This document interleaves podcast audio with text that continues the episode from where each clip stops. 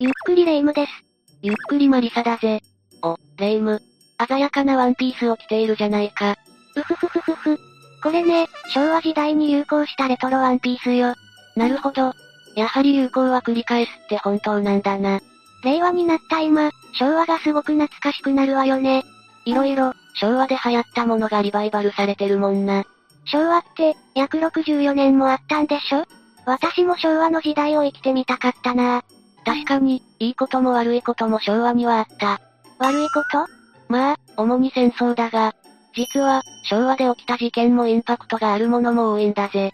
へ、へえ。それは、ちょっと怖そうかも。では今回は、昭和に起きた未解決事件、を6つ選んで、ランキングで紹介しよう。長い時代の昭和では、どんな事件が起こったのかしらそれでは、早速スタートだ。最初の第6位は、1億円習得事件だ。 1億円習得って、まさか、そんな大金を落としたの1980年4月25日、一人の男の人生が変わった。トラック運転手を務めていた王が、銀座の中心地に近いゴミ置き場で、あるものを発見したんだ。まさか、それが1億円その物体は、風呂敷に包まれていたため、王は一瞬、新聞紙かと思ったそうだ。だが、中身は100万円の札束が100個、合計1億円の札束だった。そんな大金、間近に見たら震えるわね。王さんは、その大金をどうしたのもちろん、警察に届けたさ。偉いわね。しかし、この届けがきっかけで、王は一躍時の人になる。時の人この1億円の落とし主が現れなかったんだ。ええ ?1 億円でしょ絶対、落としていたら気づくはずじゃ。もしかして、いいお金じゃないのかなこうして、持ち主がいない1億円は王のものとなる。実質、所得税を引かれて約6600万円が手元に入ったわけだ。落とし物でも税金が取られるのね。それにしても、王さんは人生変わっちゃったわね。しかし、いいことばかりではないぞ。王に対して、嫌がらせや脅迫電話などがひっきりなしに続いたそうだからな。やっぱり、そういうことをする人は出てくるわよね。だが、王も肝が据わっていた。身の危険を感じた王は、警備員を自腹で雇ったり、防弾チョッキまで自作で作ったりしていたそうだぜ。すごい警戒心。そりゃあ、大金をこんな形でゲットしてしまったからな。誰が、どんな恨みを持つかわからない。現に、王は16年間も勤めていた会社を辞めてしまったそうだ。原因は、上司や同僚の目に耐えられなかったことかららしい。人間ってお金が絡むと、そんなに態度を変えるの王さん自身も変わっちゃったのかなそれがな、王の身内が言うには、王は、大金を拾う前も拾った後も、生活はほとんど変わらなかったそうだぜ。そ、そうなのああ、付き合う人もずっと一緒だったそうだ。なんだか、王さんは拾うべきして拾った人なのかしら。王さんは、2000年に62歳の若さでこの世を去っている。生前は、思いやりのある人間になれ。人に迷惑をかけたらいけない。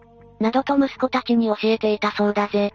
どうして1億円が、王さんの元にたどり着いたか理解できたわ。どこまでも謙虚な人だったな。次は第5位、田畑作之助ちゃんひき逃げ連れ去り事件だ。ひき逃げ連れ去り怖いワードばかりだけど、事件が起きたのが、1978年3月3日、時刻は午後4時半頃だった。大阪に住む、当時3歳だった田畑作之助ちゃんが、何者かに車でひき逃げされた挙句、連れ去られてしまったんだ。どういうことなの作之助ちゃんは、その時近所に住む、当時5歳の男の子と一緒に遊んでいたらしい。二人で遊んでいたんだ。すると、一台の自動車がやってきた。作之助ちゃんは、その走ってきた車にはねられてしまったんだ。ええ作之助ちゃんの状態は、道路に倒れ、ぐったりしている様子だった。早く病院に連れて行かなきゃ。作之助ちゃんをはねた車の男性は、車から姿を現す。そして、こう言うんだ。どこの子やろ救急車を待てないから、このまま病院に連れて行く。男が、そのまま作之助ちゃんを運んだのね。一緒に遊んでいた男の子は、慌てて作之助ちゃんの家に駆け込んだ。事情を聞いた母親が、すぐに現場に向かうと、すでに、作之助ちゃんと男の姿はなくなっていたらしい。病院へ運ばれていないの男は、病院へ連れて行くって言ってたけど、もちろん、母親は病院へ片っ端から連絡を入れている。だが、どの病院にも作之助ちゃんが運ばれたという知らせはなかったんだ。そんな、一体、男は作之助ちゃんをどうする気だったのかしらその後、警察の捜査が行われたにもかかわらず、男どころか、作之助ちゃんの行方もわからないままとなった。そして、5年後に時効を迎えることになる。時効なんて関係ないわ。他に、男の情報はないの目撃情報によると、男は、40代くらいの中年で車は白のカローラ、南の方面へと走っていったそうだぜ。そのくらいしかわからないのか。ちなみに、男は作之助ちゃんを跳ねてからも、そのまま数十メートル走っていたことがわかっている。じゃあ、ひき逃げする気だったってことそうかもしれないな。この事故を目撃していた人は何人かいたそうだが、残念ながらナンバープレートの確認はしていなかったんだ。もし、この事件が今の時代にあったら確実に捕まえることができるのに、本当に悔しい。続いて第4位は、淀号ハイジャック事件だ。聞いたことあるわ。日本で初めてハイジャックされた事件よね。そうだ。事件が起こったのは、1970年3月31日。事件を起こした連中は、武装放棄を主張していた。共産主義者同盟赤軍派のメンバー9人だ。うわ、9人もいたの彼らは、日本刀や銃などの武器を機内に持ち込んでいたんだ。ひえー。乗客のふりを装って、彼らは日本航空351便、通称ヨド号をハイジャックする。最悪すぎる。他にも乗客が乗っていたんでしょああ、122人もの乗客が乗っていた。当初、淀号は羽田空港発福岡空港行きだった。それを、赤軍派は共産主義国家である、北朝鮮へ向かうように命令してきたんだ。それはやばいわ。この赤軍派のメンバーが、どうしてそんな横暴に出たかというと、国の共産主義化を暴力的な考えで推し進めようとする、審査欲という政治集団が生まれたことから始まる。聞いたことあるわ。昔、学生運動も活発化していたものね。淀号をハイジャックした赤軍派も、元はこの審査欲のメンバーだ。しかし、彼らの武力闘争によって警察も介入し、幹部が大勢検挙される事態になったんだ。暴力化が進めば当然よ。こうして弱体化していった赤軍派は、新たな目標を企てる。それは、日本以外の国の指導者を説得して味方につける、国際根拠地論だった。この試みを実践しようとして、北朝鮮に目をつけたってわけだな。そうだったの。まあ、北朝鮮は日本と折り合いが悪いから、という意味もあるとは思うぜ。暴走化してる赤軍派を止めるには、難しそうね。こうして、淀号を占拠した赤軍派は、離陸とほぼ同時に人質を拘束、操縦室へと侵入を企てる。そして、機長や副操縦士を脅して平壌を目指すように指示するんだ。北朝鮮へいきなり行っても危ない気がするけど、もちろん、クルーたちは起点を聞かせながら犯人グループを説得する。こうして、本来の目的地の福岡空港へ着陸するが、犯人たちは諦めなかった。それでも、平壌に向かうことを要求してきたんだ。しつこい犯人たちね。これ以上、犯人を刺激すると危険だと感じた機長は、北朝鮮まで飛ぶ代わりに、まず女性や子供、高齢者の人質解放を持ちかけた。こうして機長の説得によって、23人が解放されることになったんだ。よかったよかった。でも、他の乗客や機長さんたちが心配だわ。その後、再び離陸した淀号は北へと向かう。しかし、韓国側の助けもあって、金浦国際空港へ着陸することになるんだ。今度は韓国。でも、犯人たちは怒るでしょ韓国側は、北のふりをして犯人たちをごまかすも、やはり最後はバレてしまう。やっぱり、膠着状態のまま時間だけが経過する。最終的に、人質を全員解放したら北へ向かうという約束を取り付け、しぶしぶ犯人たちは、その条件を飲んだんだ。そして、淀号は北のミリム飛行場へと着陸する。結局、北朝鮮まで行ったのね。北朝鮮へ降り立った犯人たちやクルーは、北朝鮮当局に身柄を拘束された。そして北朝鮮側は、クルーや機体の早期返還を絞り出してきたんだ。さすが、北朝鮮。しかし、その回答に日本側も粘り通している。結局、犯人たちは北朝鮮へ亡命することになり、クルーたちは無事帰国することができたんだ。クルーさんたちのおかげで、乗客の命が守られたわね。さて、ここからがベスト3だぜ。第3位は、浅間山荘事件だ。これも昭和を代表する、有名な事件よね。この事件を起こしたのは、連合赤軍。さっきの、淀号の赤軍派につなぐ事件だな。連合ってことは、合併したの主力メンバーを失った赤軍派は、通称、京浜安保共闘と合併するんだ。あまり喜ばしい合併じゃない予感。その通り。この京浜安保共闘もまた、襲撃事件を起こして武器を強奪するなど、治安の悪い集団だった。や、や、やっぱり、どちらの組織も警察から睨まれていたといえば、恐ろしい合併だということがわかるだろう。だが、この二つの組織はもともと仲がいいわけではない。え、そうなの内部でも揉め事が多くなることが増えていき、仲間を封じ込む行為が立て続いたんだ。封じ込むって、まさか仲間を手にかけたとかそうだ。うわわわわわ。怖すぎ。もちろん、警察も連合赤軍の居場所をつかみ、捕まえようと本気だ。そっか。警察から逃げるために、浅間山荘へ籠城したのね。立てこもったのは、連合赤軍メンバー5人。彼らが最初に立てこもったのは、さつきそうだった。しかし、追っ手が近くまで来ていると知ると、浅間山荘へ移動していくんだ。結構行き当たりばったりだったのね。浅間山荘には、管理人の妻がいた。そして、その妻を人質にとって10日間も籠城してしまう。 10日そして、霊夢も知っている通り、浅間山荘を警察や機動隊が包囲する。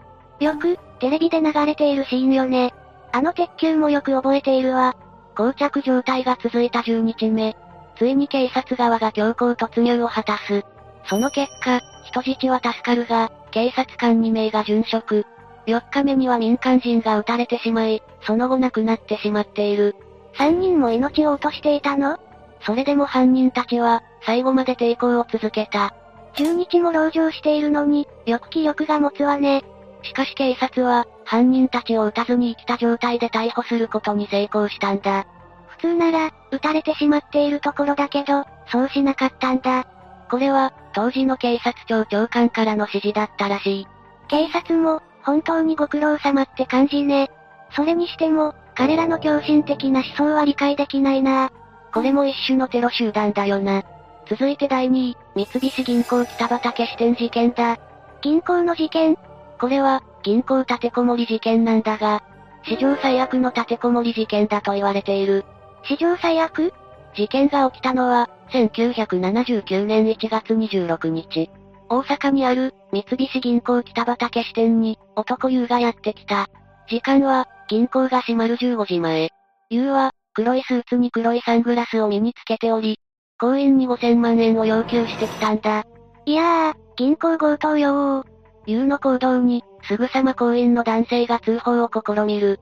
が、なんと優は、その行員を銃で撃ち抜いてしまうんだ。え、発砲したの行員は、その銃弾が命中し、命を落としてしまう。いやー、助けてー。行員が亡くなったことで、場は一気に悲鳴の渦に飲まれた。言うこと聞かなかったら、自分も危ないわ。本来、優の計画は金を強奪したらすぐ逃げる計画だった。しかし、時間が思った以上に経過してしまったことで、立てこもることにしたらしい。最悪。優から逃げるように脱出した客が、警察に通報し、ここから警察が北畑支店に立てこもる優に説得を始める。しかし、警察官が説得に当たっても優は銃で威嚇をし出すんだ。まさか、また撃たないでしょうね。予想通り、優はその警察官を撃ってしまう。あわわ。やっぱり。ねえ、撃たれた人たちって銀行の中よね遺体がすぐそばにある状況で、人質は閉じ込められていたのああ。現場は、とにかく凄惨な状況だったらしいぜ。さらにひどいのは、人質に対する優の行動だ。優は、非常に頭が働く男でな。人質に裸になるように命じて、優を守るバリケードを作らせるんだ。は、は、裸ですって女性も、なのそうだぜ。信じられない。人質は、銃を構えた優に従うしかなかった。トイレすら行かせてもらえないくらいにな。心臓が痛くなってきた。しかし、そんな状況でも、みんなを励ましている行員がいたんだ。その人は、ベテラン行員。優は、この行員の行動が鼻についたらしく、その行員を始末しようとする。ええ優は、その行員めがけて発砲するも、行員はとっさに体を避けた。そして重傷を負いながらも、そのまま亡くなったふりを取ったんだ。生きてたら、また撃たれるもんね。疑い深い理由は、別の行員に、ベテラン行員の耳をナイフで切れと命令。このままだと自分も撃たれることを恐れた行員は、命令に従う行為に出たんだ。耳を、痛い、痛いよー。ベテラン行員は、必死に耐えるしかなかった。こうしないと、自分もこの行員も危ないからだ。ひどすぎて言葉が出ない。しかし、このベテラン行員は失神はしたものの、一命を取り留めている。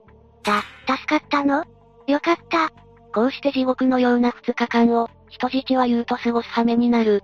その後、警察に協力していた行員のおかげで、優の行動を監視、そして強行突入を開始する。ついに、逮捕されるのね。しかし、優は警察による発砲を3発くらい、そのまま亡くなってしまうんだ。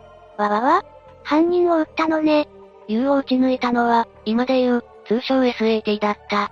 何人も、民間人を撃ってしまったから仕方ないわよね。この事件で命を落としたのは、警察官2名と行員2名。負傷者は多数出ている。